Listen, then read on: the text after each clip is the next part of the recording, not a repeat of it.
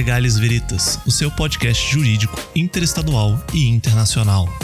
Nós auxiliamos acadêmicos dentro e fora do mundo jurídico que possuem interesse pelo direito.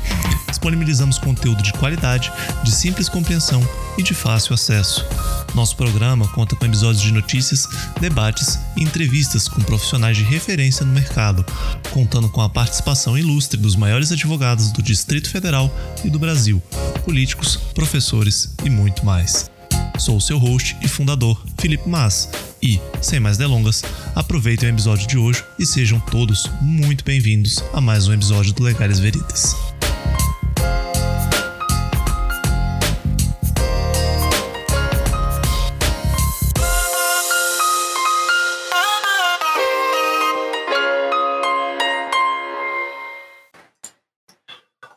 Bom dia, ouvintes. Sejam muito bem-vindos a mais um episódio do Legales Veritas. Hoje eu estou com um convidado muito especial. O nome dele é Júlio Xavier. Ele é servidor da Justiça Federal há mais de 10 anos e também é fundador do Tipografia Jurídica e seus cursos. É, Para quem não conhece, ele é a maior referência em tipografia jurídica no Brasil. É formado na Universidade Federal de Niterói. E Júlio, sem mais delongas, seja muito bem-vindo ao episódio da nossa entrevista aqui do Legales Veritas. Tudo bem, Felipe? Muito obrigado pelo convite. É, eu fico realmente muito feliz de estar podendo é, falar desse tema tão importante que eu gosto tanto de poder estar é, dividindo a minha experiência né, com, com você e com seus ouvintes. Então, me coloco à disposição aí para, enfim, tirar as dúvidas, a gente conversar e bater um papo legal. Bom, então, para começar essa conversa, né, vamos botar os pingos nos is e os traços nos t's. Por que falar de tipografia jurídica? Como você começou? É, então, é, essa é uma história bem interessante que eu sempre conto nos meus cursos, nas minhas palestras, né? É, que eu sou bacharel de formação, sou bacharel como a maioria, acho que dos nossos ouvintes aqui, né? Então, é, eu estudei direito por seis anos aqui na Universidade de Niterói e segui um caminho muito natural, que foi o caminho do concurso público, que tanta gente é, já adotava naquela época e hoje é, também continua. Então, eu passei para a Justiça Federal, já bem novo, né? E por conta disso, eu nunca advoguei, né? Existe uma, uma, uma proibição com relação à, à advocacia.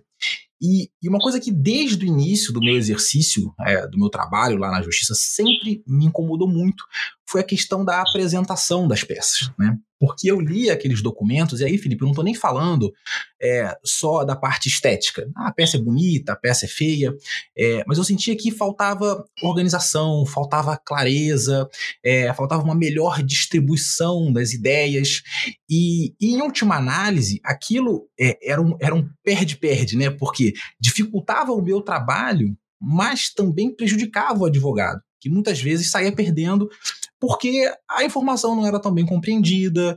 É, a, a, gente às vezes é, esquece né, desse papel que o advogado tem para contribuir também para uma resposta mais rápida, mais célere, é, né, menos genérica. Então é muito normal a gente ver o advogado é, se queixando do judiciário, muitas vezes com razão, né? Mas existe um papel muito grande dele. E eu acho que eu vi ali que o advogado não sabia que ele podia realmente impactar é, nessa resposta. Então isso ficou é, em mim durante muito tempo, só que eu não eu não sabia até então o que era tipografia, como talvez muitos de nossos ouvintes aqui, é, talvez seja até bom a gente falar, definir, né, conseguir definir.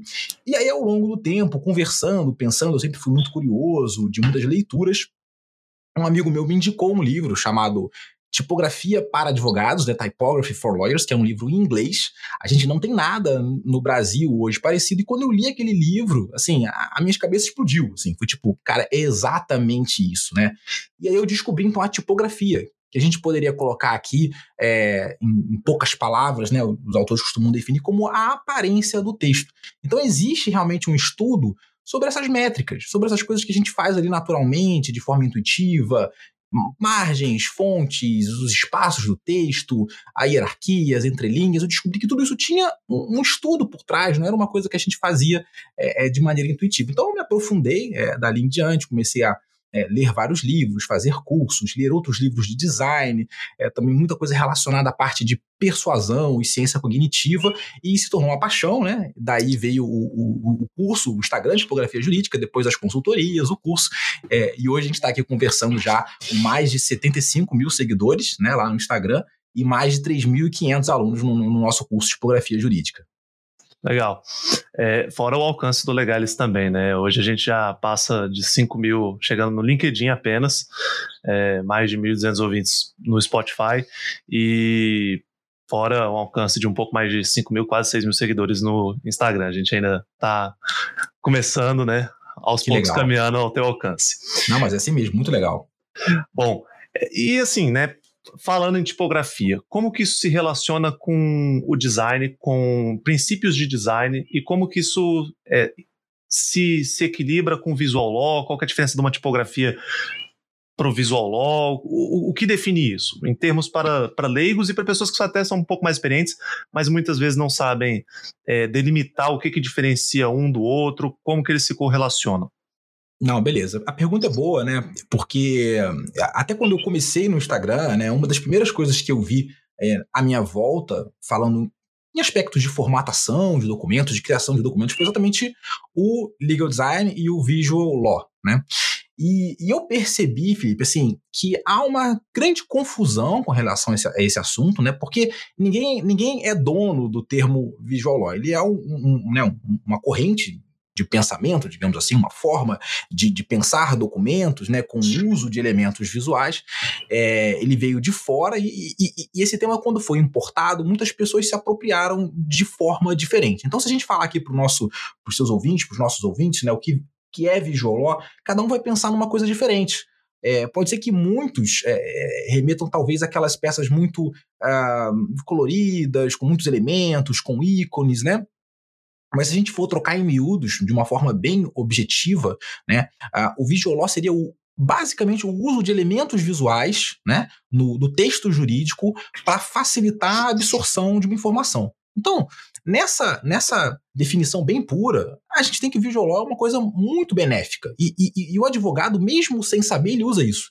Quando ele coloca o print em petição, ele está usando, de certa forma, do visual law. Ele está trazendo uma informação visual. Quando ele coloca um gráfico, uma tabela, quando ele usa é, qualquer tipo de elemento visual, ele está trazendo visual law. Você não precisa é, modificar a cor, modificar o layout, utilizar ícones, nada disso mas por alguma razão as pessoas que, que, que muitas pessoas que estão implementando é, acabaram adotando também um estilo de petição, um estilo de layout moderno, né? Enfim, com muitos elementos, um pouco distante do que o, direito mais tradicional, né, está é, tá acostumado e gerou uma confusão entre as duas coisas, uma associação. Então isso aí é basicamente o visual law, o uso de elementos é, visuais no, no texto.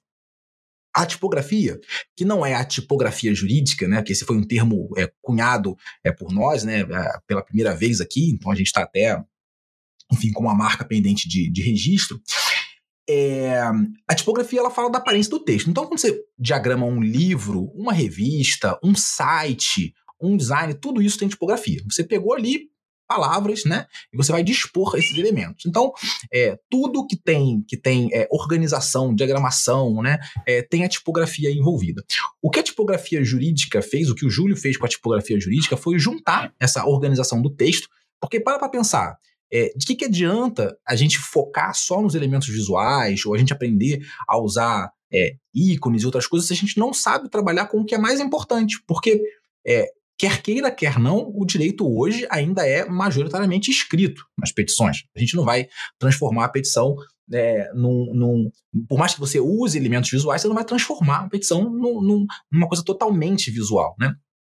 Então o texto é o foco. Então a gente quer tornar essa leitura mais agradável, mais fluida, mais confortável, mais ergonômica, né? É, todo mundo já teve a experiência de ler um livro desagradável, de, de linhas muito justas, de tamanhos muito pequenos ou muito grandes, né? Então tudo isso vai, vai impactar é, nessa experiência. E daí é, é, que eu peguei conceitos de outras áreas, como experiência do usuário, é uma coisa que a gente vê muito é, no design, da parte da persuasão, da ciência cognitiva, que a gente vê nos autores de, de psicologia, para entender qual é a relação entre uma leitura apropriada, uma leitura adequada, uma leitura agradável, uma leitura ergonômica com o convencimento, com essa experiência. Né? Então a gente já sabe hoje que é, uma experiência melhor, né, uma interação melhor, é, a gente está falando aqui de um podcast e eu posso é, garantir que, que você vai concordar comigo e os nossos é, é ouvintes também, que se o áudio estiver muito ruim, mesmo que o assunto esteja bom, a pessoa está muito mais tendente a abandonar esse podcast no meio do caminho, ou no início. Com toda né? certeza. Então, é, é, é uma coisa que você está proporcionando aqui. Ou então, se a gente falar de uma forma muito monótona, sonolenta, a informação continua a mesma, mas o meio que essa informação está sendo passada muda. E isso muda a própria informação. Né? Então é, é muito interessante pensar que as coisas não estão é, desvinculadas. Né? Às vezes o advogado fala: não, o que importa é a, é a tese. É claro que né, no grosso, que a gente mais importante é o direito, a tese, né? Mas se você não veicular isso de uma maneira adequada, você pode acabar tirando muito do, do potencial da, da, tua mensagem. Então foi esse conceito que eu criei, né? Então a gente está pautado na tipografia, no design, que tem essa parte da experiência do usuário, e também na, na ciência cognitiva. Aí a gente fez essa, esse tripé que a gente montou tipografia jurídica. Legal. Muito interessante. Eu acompanho a página, eu sou fã. E, assim, é, é algo que, assim, não, não querendo parecer puxação de saco, mas ao mesmo tempo é muito sincero, porque, como você bem colocou, no direito, o nosso principal meio de comunicação é texto, é via material escrito. Então, se a gente não tem uma consciência de como tornar esse texto eficaz em relação ao leitor, em relação ao objetivo que a gente pretende com o texto, independente de qual seja a tese, a gente acaba sofrendo grandes prejuízos no meio do caminho. Exato. E veja, Felipe, a gente está numa era que é ainda mais desafiadora, né? É, que a gente é uma era sem precedentes em termos de, termos de problema de atenção. Né? É, é, eu fico pensando, né? Como é difícil você colocar uma pessoa hoje para sentar e assistir um filme de duas horas, ler um livro mais longo, né? Então, os servidores, os juízes, eles não são pessoas diferentes é, de você, de mim, dos nossos é, ouvintes, a gente tem muitos estímulos, cada vez mais estímulos. Né? Ah, quando eu comecei no trabalho, eu não tinha um celular do meu lado. Né? Hoje é essa coisa tão natural que a própria equipe se comunica via WhatsApp. Então, a todo momento, a gente tem é, perturbações na nossa atenção, a gente parou de treinar a nossa atenção, né? E não adianta a gente insistir num modelo que é eu vou colocar é, mais, achar que mais é sempre melhor, né? eu vou é, destacar muito forte com isso eu vou conseguir. Todo mundo está fazendo isso. Se não está dando certo, é porque tem alguma coisa errada. Então, tem um desafio muito grande é, que surge dessa, desse problema é, agravado da, da, atenção, e a gente vai pensar em meios de contornar isso é, e tirar, a, a, no caso, a sua petição aí daquele bolo né, de, de, de petições. Não só petição, mas é, vou, vou, até te passar aqui o link. Uma coisa que me chamou muita atenção, que foi um caso notório, foi uma contestação da AMIL sobre fornecimento de medicamentos off-label. Não sei se você conhece o caso. Sim. É, em específico, ela ocorreu no processo 1007 306 36 2019 8 26 0002.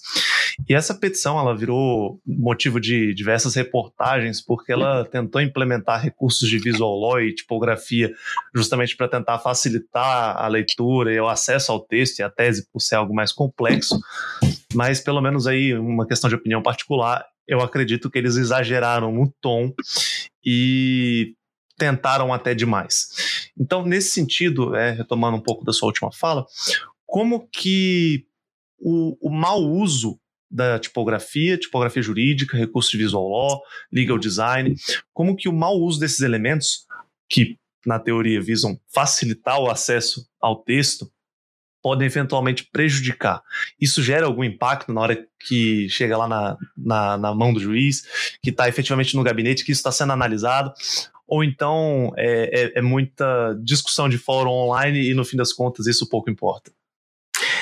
Então, é legal demais esse exemplo. Na verdade, é, eu, eu já fiz uma análise desse, desse, dessa petição, né, dessa contestação, lá no, no, meu canal do YouTube. É um canal ainda é, embrionário. Estou tentando alimentar ele um pouco mais, porque são muitas redes, mas eu fiz uma análise.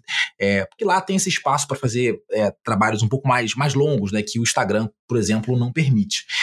E aqui é um ótimo exemplo de como você pode ter no mesmo documento coisas é, mais acertadas e, e, e, menos acertadas. Então a gente pode trazer, por exemplo, é, se tiver aí os nossos ouvintes com o documento na mão, ou se eles já, já, já conhecerem, é, a gente tem vários elementos aqui que são interessantes é, para facilitar mesmo. Né? Se a gente está falando de um tema complexo, para início de conversa, né? um tema que às vezes é, o juiz não não não está tão habituado né? Então, isso é uma coisa, primeira coisa também que eu acho que a gente, a gente pode pensar. Porque é, qual informação que deve ser facilitada? Se uma informação é muito simples, se a gente está falando de uma coisa muito corriqueira, por exemplo, ah, meu trabalho é com consumidor e eu estou com uma ação de porta giratória. É, assim, você, tirando uma situação ou outra, você não tem muito o que colocar ali de complexidade para você é, gerar essa facilitação. Você não vai colocar um ícone de uma porta giratória. Né? É, a gente pode até pensar em alguma coisa, sempre vai ter. Mas então, assim, quanto mais complexa a informação, maior a necessidade de você tentar torná-la mais fácil. E, e ela é complexa não só pela complexidade em si, como também pelo juiz eventualmente não estar familiarizado ou pelo, pelo grau de instrução da pessoa. Às vezes não é não é o juiz, mas você está fazendo um, um, um documento para alguém que, que é um leigo, né, que realmente vai ter um, um, um degrau muito grande é, de, de, separação técnica. Né? É, então esse é um caso emblemático, ele é um caso complexo, né, um caso que uma grande repercussão, é, que trata de, de, várias questões. Então é muito interessante que eles trouxeram é, linha, linhas do tempo, mostrando aqui né, a questão da, do caso da talidomida. É, eu me lembro, uhum. então uma linha do tempo muito bacana que ajuda a mostrar é, qual, qual é o impacto da liberação de uma medicação sem você saber ao certo os efeitos é, os efeitos dela, quer dizer, liberar de forma precoce uma medicação. Então, isso ajuda muito realmente o juiz a pensar, a tomar uma decisão.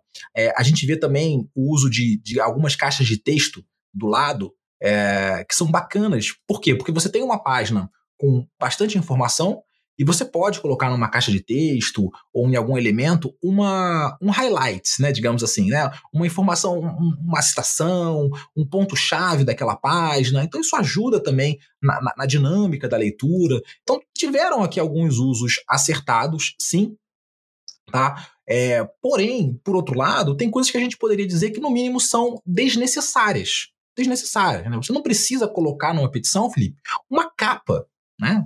Isso não é um trabalho acadêmico.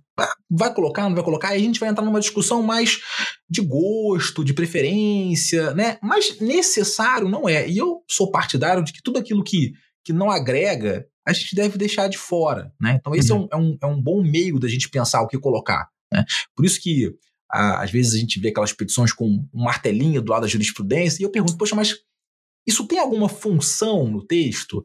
É, é, será que o juiz não sabe que aquilo é uma jurisprudência? Ou será que o juiz precisa. É, isso tem alguma, algum sentido na comunicação? A gente percebe que, que não tem, se a gente for fazer um, um, um, um exame crítico, tá? Outra coisa que, que me chama a atenção nessa, nessa petição é, é o uso de cores. Então tem um azul ali em algumas páginas, por exemplo, de fundo, que inclusive eu falo nesse vídeo é uma questão muito problemática. Por quê? Se você reparar, o timbre da página que vem no sistema processual é preto. E aí, na página que está azul, você não consegue ver o timbre. Então, se você imaginar uma petição toda azul, você não tem contraste com o timbre, de modo que você não consegue ver número de autenticação, você não consegue ver. Então, poderia gerar um problema, inclusive, de mandar emendar para trazer de novo, porque você não está vendo as informações é, do sistema. Né? Então, tudo isso tem que ser pensado na, na hora de você é, é, criar um documento. Por isso que é, inovar trazer novidades é muito bom, mas a gente tem que sempre aos poucos, né, é, tentando e é, é, procurando o que, validando quais são as melhores ideias, as melhores práticas, sempre com o um pé no que no que tem já de consolidado, tá? Porque e aí para finalizar, é, uma coisa é vir uma petição assim num gabinete. E aí tudo bem. Você tem várias petições normais e uma petição diferente, azul, Atípica, né? É, agora imagina você num gabinete e cada um trazendo uma petição num layout diferente, com uma coluna, com duas colunas, vertical, horizontal, azul, amarelo, verde, preto, né? Isso fica uma confusão. Você perde o padrão, você perde uma coisa muito importante que é a familiaridade, né? Então existe um elemento que une todas essas petições. Qual é o elemento? Uma folha majoritariamente branca com um texto né, é, em uma coluna, disposto em uma coluna, normalmente, uh, no formato de, de, de retrato. Então tem alguns elementos ali. Se você começa a quebrar tudo isso, você acaba também jogando contra um pouco a experiência do usuário. Sim. E nesse sentido, é, você vê com bons olhos ou com maus olhos a questão de padronização de documentos jurídicos é, no lado da, da, advocacia, no sentido de que, por exemplo, obviamente uma peça, uma petição, uma contestação, um agravo de instrumento vão ter elementos essenciais, como, por exemplo, tempestividade, pedidos, mérito, é, síntese fática.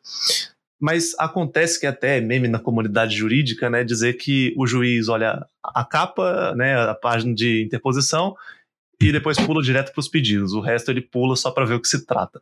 Uhum. É, porque na teoria é tudo igual, só muda qual é a fundamentação. Então, o magistrado, na teoria, iria pela experiência, só veria os pedidos e, a partir disso, depois ele volta e procura ler a tese. É, você vê que a padronização é algo positivo no sentido de que gera esse conforto ao leitor final, ao magistrado, às pessoas relacionadas ao processo que já sabem o que esperar e aonde localizar essas informações, ou ao mesmo tempo vê isso como sendo prejudicial, porque não só o caso da Mil, mas eu digo quando você pega documentos jurídicos que fogem a esse padrão ou que implementam recursos de design mais elaborados, eles não acabam é, chamando mais a atenção do leitor, por, faz com que ele, entre aspas, saia do automático e pare para ver aquilo com outros olhos, e, e, no processo acaba se destacando da pilha de processos que o magistrado acaba tendo que julgar? Sim. É, então, eu, no geral, assim, eu, eu sou. Eu, eu não, não gosto muito da ideia do, da padronização, porque. Primeiro, quem, quem vai padronizar? Quem cria o critério da padronização? Então, muito já se falou assim: ah, não. É, é, existem muitos advogados que fazem petições e documentos muito ruins, com tamanhos inadequados, fontes inadequadas. É, então, para esses, para esses advogados, seria bom para a justiça que se padronizasse para que essas petições subissem um pouquinho e ficassem melhores, né? Digamos assim. Só que o problema é que quando você padroniza, você coloca todo mundo no mesmo lugar. Então, aquele advogado que ele realmente busca fazer uma coisa diferente, que ele tem mais capacidade é, é, tanto argumentativa quanto também de organização das, das informações, você vai prejudicar e vai colocar esse advogado no, no, mesmo lugar. Eu não gosto muito dessa ideia, porque se existem recursos para você usar, por que não usar? É como se a gente falasse mais ou menos assim: olha, agora todo mundo, na hora de fazer a sua sustentação oral, vai falar em velocidade X, na entonação X. Tá. E aí, bom, acabou o curso de oratória, acabou tudo, todo mundo fala igual, né? Ou então a gente escreve o texto e quem vai ler não é, não é você, é aquele assistente de voz do Google. Uhum. Né? Vai ficar todo mundo igual, fica uma coisa meio, né? É, não gosto, é, é, eu não gosto muito dessa ideia, porque o advogado realmente ele pode buscar aprender essa ferramenta para, de alguma forma, é, é, sobressair. A, a, a, vida é feita de, de concorrência, as pessoas estão aí é, lutando por um lugar ao sol, né? E então eu, eu não gosto muito disso.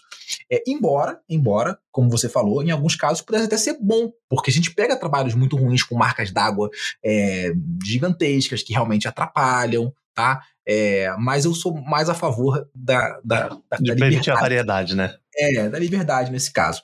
E, e, sim, isso, isso funciona, o que você falou, de, de chamar atenção. Primeiro que quando vem um trabalho como esse da Mil, já ativa, de certa forma, um gatilho inconsciente no juiz, ou quem quer que seja, que foi colocado muita energia naquele trabalho, sabe? Uhum. É, a gente que lê petição, a gente que lê, a gente percebe quando uma petição, e vocês também percebem com relação às decisões, às sentenças, quando ela é feita com, com cuidado, com. É, isso passa muito, tá? E quando ela é simplesmente ali aquele formuláriozão que você trocou o nome e jogou. Isso acontece dos dois lados. A gente tem petições extremamente genéricas, advogados que realmente copiam e colam ali, colocam na internet. E existem também no judiciário que não, como a gente estava conversando, né, não é não é para fazer julgamento de valor com, com relação ao judiciário ou, ou, ou, aos advogados. Então isso acontece. Quando vem uma petição assim cuidadosa, é, isso já já ativa um senso de reciprocidade que realmente aumenta a, a chance de uma leitura mais atenta. É como se assim, olha, parece que alguma coisa aqui tem, tá? É, é, melhor eu olhar isso aqui com atenção. Isso é uma coisa bem inconsciente, tá? Bem inconsciente. Por isso que eu costumo dizer que é, petições, quanto mais específicas, quanto mais elas saírem desse modo formulário, mais chance realmente elas têm de ter uma análise. Porque esse efeito que você está falando da, da, da, da, leitura, né, da, da dos pedidos e, e, da inicial, se você parar para pensar, né, e aí eu posso falar até um pouco da minha experiência também, quando você pega algumas varas que têm algumas competências é, com ações que se repetem muito, muito, muito, muito mesmo, você já sabe quase tudo que vai acontecer, é, o juiz, o assessor, ele já pega ali a, a, a o jeito, a, a, manha daquilo e já sabe para onde olhar. Esse é o grande ponto, tá? Ele já sabe para onde olhar. Não é que que você vai ignorar a petição, mas você vai buscar as informações essenciais. Então eu trabalho é, com previdenciário, quando a gente está falando de benefício previdenciário, você tem ali os requisitos e você tem três ou quatro elementos que você tem que olhar. Assim, no fundo, no fundo, tá? É, tirando essa, essa parte é, nuclear, pouca coisa vai importar numa ação, tá? É, não adianta você repetir é, dez vezes o mesmo. Isso não vai deixar a argumentação mais pesada. Você tem que realmente ir nos requisitos técnicos. Então a gente vai buscar é, esse preenchimento ali. Então o que acontece é uma leitura dinâmica, uma leitura que vai é, direto ao ponto principal, porque já se tem um método, já se tem uma, uma metodologia para fazer aquele julgamento. A mesma coisa acontece em ações que já têm entendimento consolidado. Né? Se você tem uma ação que ou, ou para um repetitivo, ou para um entendimento do tribunal, já, já tem um, um entendimento consolidado, dificilmente é, o, o, juiz vai enfrentar, vai querer é, ler todos aqueles argumentos, ou vai é, um por um, se já existe um totalmente consolidado, a não ser que você consiga né, ativar ali de imediato é, algum fato que faça ele mudar esse, esse percurso. Por isso que eu falo, colocou uma jurisprudência, faça ali um, um, um, um destaque que é uma jurisprudência nova, que talvez o, o, juiz não conheça, que é uma jurisprudência daquele próprio, que é um julgado daquele próprio tribunal, que talvez esteja mudando de entendimento naquele momento, que existe uma, uma, uma, novidade com relação àquele tema. Então, você sair do automático, você também conduz, de certa forma, você pode conseguir conduzir é, o judiciário também a sair do, do, do automático. Mas, enfim, essa é uma questão é, muito, muito complexa, né? É, mas algumas ações sim têm esse efeito meio, meio formulário e sim, fazer uma peça diferente pode, pode gerar um bom destaque, sim. Então, Felipe, sim, fazer um, um, um bom destaque, é, fazer uma petição diferente, diferenciada, pode realmente é, colaborar aí com o direito, tirar ali desse bolo e tirar desse automatismo né, tão, tão comum hoje em dia. É, o, eu acho que para mim o auge do que representa essa automação, né? Esse é, automação no sentido de Ctrl C, Ctrl V, de repeteco, de copia e cola de outras teses e outros modelinhos, é um site, não sei se você conhece, chama Modelo Inicial.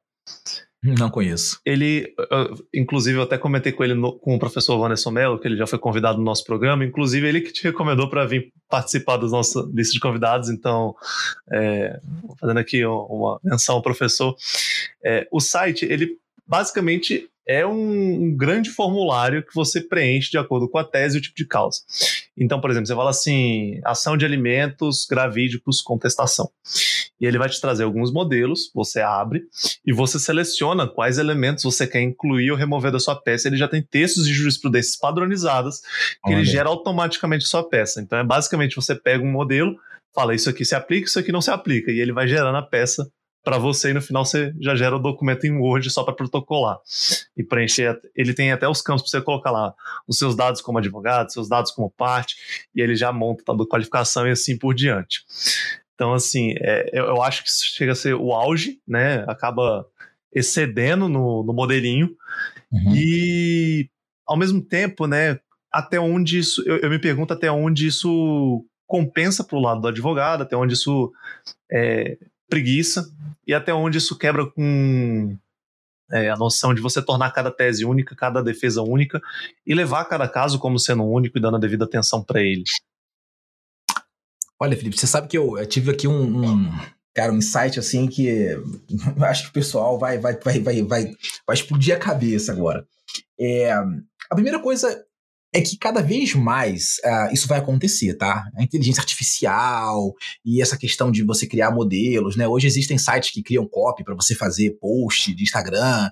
Isso, isso vai acontecer e isso não é necessariamente ruim, tá? Não é necessariamente ruim, porque para pensar, o que antigamente você levava um tempão para construir e você ainda corria o risco como advogado de construir uma tese uh, ruim, ou ultrapassada, ou vencida. A gente vai ter ferramentas hoje que vão, vão dizer, muito em breve, se já não tem essas ferramentas, talvez eu não conheça, qual é a jurisprudência mais atual, percentual é, é, é de julgamentos para lá e para cá. Isso vai começar a ficar cada vez mais metrificado de uma forma mais precisa. Tá? A, a, tendência é que os tribunais também se adequem a isso e que cada vez as coisas fiquem mais uniformizadas no que diz respeito ao direito, o que é muito bom o que é muito bom porque dá segurança jurídica, dá previsibilidade. Isso eu acho que deveria ser bem recebido pelo advogado pelo judiciário. Acho que hoje a gente tem uma, é, pelo menos na minha experiência, um judiciário que é um pouco mais uniforme do que ele era 10, 15, 20 anos atrás, né? em que cada um literalmente decidia do jeito que bem entendia. Né? É, então, embora isso aconteça, a gente tem várias mudanças, tanto na legislação quanto na prática, quanto na, na, na, questão da organização dos tribunais, que favorece mais a repetição dessas teses, né? Enfim, é, os advogados aí certamente sabem até mais do que eu sobre esse assunto. Agora, para para pensar o seguinte: tem uma coisa que nenhum desses modelos te dá, Felipe, nenhum desses modelos dá ao advogado, que são os fatos. O, o advogado ele pensa muito nisso, ah, um modelo é, é preenchido já vai dar tudo igual. Mas, na verdade, o direito é só um pedacinho da tua petição. A grande questão, o grande desafio do advogado, e é aí que eu acho que a maioria absoluta falha, é enquadrar os fatos no direito. É, é aí que é o ponto crucial. Não adianta nada a pessoa chegar para mim e me dizer quais são os requisitos para aposentadoria pós-reforma, ou para o benefício por incapacidade, ou para o benefício. Isso diz muito pouco, especialmente quando a gente trabalha com isso, que a gente já sabe. Então, assim, cá entre nós, tirando se for uma situação muito específica, ah, a aposentadoria, aí você pega lá de um especial, de um grupo específico, de uma profissão específica. Mas mesmo assim, a gente já tem ali a aposentadoria do eletricista, a do. Você já tem a, o, o modus operandi do julgamento. Agora, o que, que você precisa fazer? Mostrar no teu caso concreto que o teu cliente está incapaz, que o teu cliente é, é miserável e precisa do benefício assistencial, que o seu cliente trabalhou é, com agente em saúde. Esse é o grande desafio. Esse é o grande desafio. E isso modelo nenhum vai te dar, porque cada fato é único. Então nunca vai ser igual. Nunca vai ser igual. O erro é, se você pega o nome do teu cliente e coloca numa petição e é só isso que você faz de alteração, pô, sua petição tá ruim. Sua petição tá ruim. Tirando se for uma coisa, tipo, é, uma discussão, incidência de R, uma coisa totalmente jurídica, né? Totalmente de uhum. direito sem, zero, zero fato, né? Zero discussão fática. Tirando isso, se você faz, só troca o nome do teu cliente, a sua petição é ruim. Porque o que, o, o que é mais valoroso para quem está julgando, para quem está analisando, é, é, esse enquadramento fático, né? É essa jun, junção. É como o, o, mundo dos fatos realmente conversa com, com o mundo do direito. Tanto que se você suprimir o direito, a tua petição continua ok. Mas se tu suprime os fatos, a sua petição realmente ela fica lá no bolo, ela fica realmente muito ruim, muito fraca. Uma questão que eu queria pegar um insight seu é sobre o uso de QR Codes em documentos jurídicos e peças. Isso tornou-se uma prática um pouco mais comum nos últimos anos, né, com a popularização de legal design e consequente facilidade de acesso hoje graças à internet, mas a forma como isso é implementado varia drasticamente. Ou seja, você tem desde pessoas que vão colocar um QR Code que só vão levar para um outro documento no processo, uhum. até pessoas que vão implementar um QR Code levando para um vídeo autoexplicativo, com um advogado ali narrando o caso, explicando os fatos, fazendo uma breve sustentação como uma forma de complementar o documento. É, você acha que Aí a minha pergunta se divide em duas partes. Em primeira uhum. colocação, se o uso desses QR Codes que direcionam o leitor a um documento ou um material externo, aquela defesa material, é, como sendo prejudicial, porque quebra o foco da pessoa que está lendo, afasta ela do documento, ou seja, é, quebra o raciocínio, às vezes complementa, mas ela tem que sair daquele documento em si, ou se isso contribui e de que forma que contribui? Porque, por exemplo, seria mais prático algo que faz um como se fosse um índice remissivo, levando a outros documentos do processo, outras partes do documento, assim por diante, ou materiais complementares, ou então, por exemplo, um vídeo seria como se fosse uma, um advogado tentando dar uma espertinho e fazer uma sustentação a mais ali inclusa junto com o documento. Como que você analisa essa situação? Então, é, a, a análise da, das ferramentas de legal design, de visual law, de tipografia jurídica tem que ser sempre pautadas pela experiência do usuário. Então, a forma da gente responder essas perguntas é sempre tentando pensar em como é o comportamento do, do, nosso usuário, do nosso leitor, no caso. E aí, se a gente fizer aqui responder algumas perguntas, a gente já vai chegar na, na, na pergunta, né, na resposta a, a, essa sua pergunta. É, o primeiro problema do, dos QR Codes, e aí eu falo especificamente em petições, tá? não, não extensivo a todos os documentos, é que hoje a maioria dos tribunais, acredito eu, estão virtualizados. A gente está lendo esses documentos é, na tela, no computador, com acesso à internet. E quando a gente coloca um QR Code, a gente está saindo desse ambiente é, do, do, computador para ir para um outro dispositivo, um dispositivo mobile, né, um, um celular. Esse dispositivo tem várias limitações. Limitação de tamanho, então, se a gente fizer remissão a um documento, como já, algumas pessoas já fazem, jurisprudência. Ah, jurisprudência na íntegra no QR Code. Felipe, cá entre nós, quem é que gosta de ler jurisprudência em QR Code? A gente não gosta de ler jurisprudência nem na tela. Exato. Nem no celular. Tá? É, então é, é, engraçado porque é um paradoxo. Enquanto alguns advogados falam para mim assim: ah, Júlio, eu tenho que usar uma letra muito grande porque o desembargador é idoso, tem 70 anos. Aí daqui a pouco ele me traz uma petição com um QR Code para uma jurisprudência que vai ler no celular. Como se esse mesmo desembargador que precisasse de uma fonte 14 fosse abrir o, o, o celular, tá? Escanear é, e ler aquele julgado. Então, assim, você está afastando, tá jogando as chances contra você. Ninguém vai ler aquilo, tá? Então, existem várias hipóteses. Agora, tem, tem outros problemas também. Nós temos problemas de segurança da informação, porque o computador, agora a gente está nesse regime de home office, teletrabalho, isso mudou até um pouco. A gente está no, no, no, computador pessoal. Mas no trabalho, você tem um computador de trabalho, uma ferramenta de trabalho, com firewall, com antivírus, com um monte de coisa, que inclusive bloqueia alguns links. Então, se você manda um link para o YouTube, por exemplo, no meu trabalho não abre, porque não é permitido de acordo com a política da justiça. Tá? Quando você vai no teu, no celular, você não tem segurança nenhuma. Ele vai abrir, ele vai apontar uma pessoa com menos é, informação, alguém mal intencionado, a gente sabe que isso pode acontecer, pode eventualmente levar você para um link malicioso. Agora, você imagina isso, o Felipe, com juízes, que eu, eu vou te falar, eles nem se dão conta disso, mas com juízes que estão julgando casos importantes, causas econômicas importantes, causas criminais importantes, né? Em um mundo que a chantagem está aí, qualquer um pode publicar uma coisa na rede. Eu, se fosse juiz, eu como servidor não passo, tá? Eu, se fosse juiz, jamais passaria o meu celular num QR Code. E eu falo isso abertamente, porque não existe nenhuma obrigação funcional para isso. Então, essa é a minha visão é, é, pessoal, que se confirma muito nas pesquisas, né? Nas pesquisas que foram realizadas pelo Bernardo Azevedo, do Vigiló, eles chegaram também a essa conclusão de que um dos itens mais, é, mais é, que, que, os juízes não gostam né, dos elementos visuais em petição são os QR Codes. Porém, né, e aí eu vou para não não não é, aguar completamente a limonada é, do, do, pessoal, se vocês quiserem usar, quais são quais são as boas práticas do QR Code num, num documento? A primeira prática é, ele nunca pode ser uma coisa obrigatória. Por exemplo, eu vou colocar uma prova num QR Code. Jamais. Isso jamais. Ele tem que ser sempre uma extensão. Então pensa, por exemplo, é, no museu. Você vai no museu, você viu a obra de arte ali, tem uma descrição da obra de arte. É, fotografia por não sei quem, tal, tal, tal, datada de tal, mulher com vaso na mão. E aí tem um QR Code se você quiser saber mais informações sobre aquela pintura. Então, assim, a sua experiência ali ela está fechada, está completa. Você viu o quadro, você viu a descrição, você viu o autor, você viu tudo. Agora, sei lá, você quer ver um vídeo sobre esse autor, você quer saber mais sobre ele, você, você vai no QR Code, abre, então é uma, é uma extensão daquela experiência. Então na petição tem que ser assim também. Por exemplo, Vamos pensar aqui em alguma coisa, né?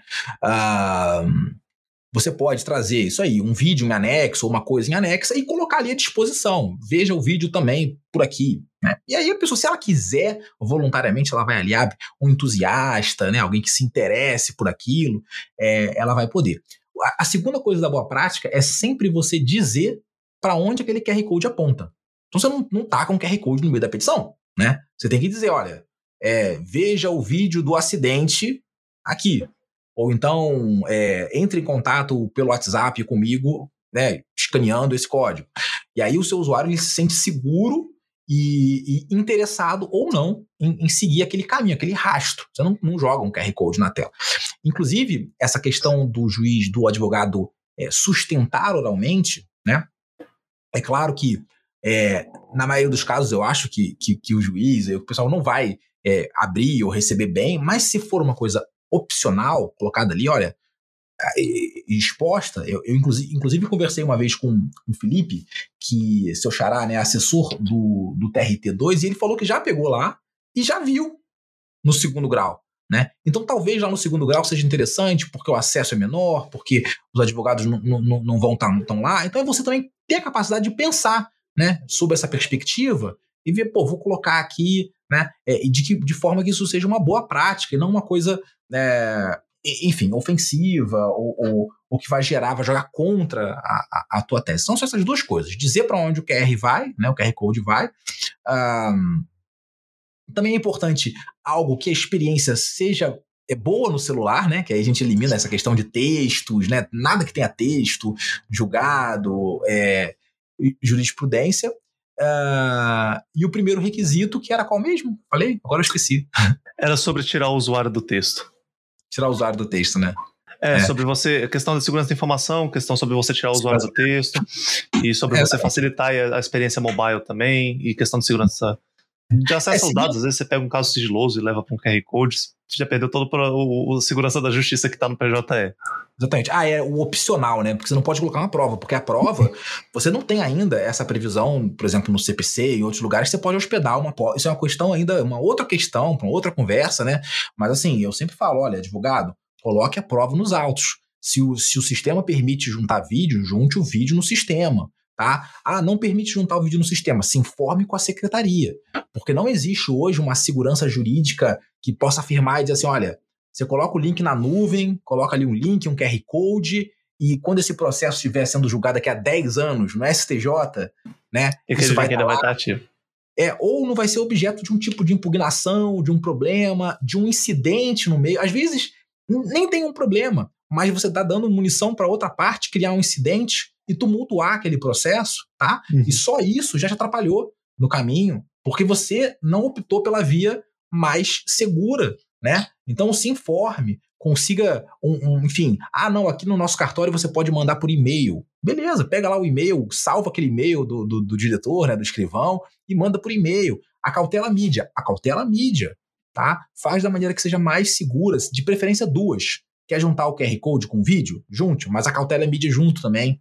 É, né, faça as duas formas, porque se alguém impugnar, você vai falar: não, não, não, ó, a mídia está lá na secretaria. E aí acabou o incidente, né? acabou, porque vai estar tá lá, vai conferir, vai que tá tudo certo e, e, e, não vai ter problema. Então tem que realmente pensar isso, porque é, você pode inovar sim, mas você não pode transformar isso em algo que, que vai repercutir negativamente, especialmente para o teu cliente, né? Bom, e agora caminhando para nossa última pergunta, é, como você enxerga a questão de uso de timelines na parte de resumo dos fatos em peças jurídicas? Porque ela simplifica e direciona de forma mais clara, não só sobre etapas processuais, mas sobre acontecimentos em relação ao fato, sobre a história do caso, mas ao mesmo tempo, às vezes, ela também dificulta a legibilidade do documento. Então, como equilibrar o uso de timelines na seção dos fatos? Olha, eu acho, é, em geral, assim, em regra, maravilhoso usar é, é, linhas do tempo. A gente tem que sempre, de novo, né, pensar em, em qual é o direito que está sendo debatido ali e qual é a relevância das marcas do tempo. Porque nem todo direito tem, tem relevância é, esse intervalo, tá? Então, tem situações que não, não, não tem. Aconteceu uma coisa na data tal, aconteceu outra coisa na data X, na data Y, mas as datas em si elas não são tão relevantes. Você só precisa saber que uma foi depois da outra. Então, né, você foi a um banco num dia, não resolveu seu problema, foi no banco no outro, é, também não resolveu, e no outro dia aconteceu uma outra coisa. Agora, Existem temas que são muito importantes. Você já falando de um uso capião, né? Ou você já falando de uma qualidade de segurado, no caso de benefício é, previdenciário. Isso realmente vai ajudar a dar uma noção muito mais clara para quem está analisando aquela informação. Tá? No fim, é, é, como já se fala, né, que o advogado é o primeiro juiz da causa, ele tem que ser o primeiro juiz também dessa, dessa organização. Ele tem que olhar, olha, realmente está muito mais claro para mim, melhorou essa, essa informação. E, e lembrando que é, esses elementos visuais eles podem é, substituir o texto, por exemplo. Você pode dizer assim, olha, no caso de um, de um do, dos capião, né? Ah, é, descrevendo ali é, a, a, posse do tempo, e você pode colocar embaixo essa, essa linha do tempo, ou você pode também utilizar as duas coisas, descrever no texto e utilizar também a linha do tempo e dar a opção para o seu leitor. Tá? Ah, não, eu prefiro lendo, eu prefiro olhando, né? E aí você tem essas duas formas. Mas sem dúvida é que é, especialmente quando os fatos são muitos e as datas são muitas, e marcar essas datas são é, é uma coisa relevante para o direito, né? Nem sempre vai ser. Eu acho muito, muito, muito útil. Não só elemento, mas qualquer elemento visual. E é por isso que é importante entender o elemento visual, tá?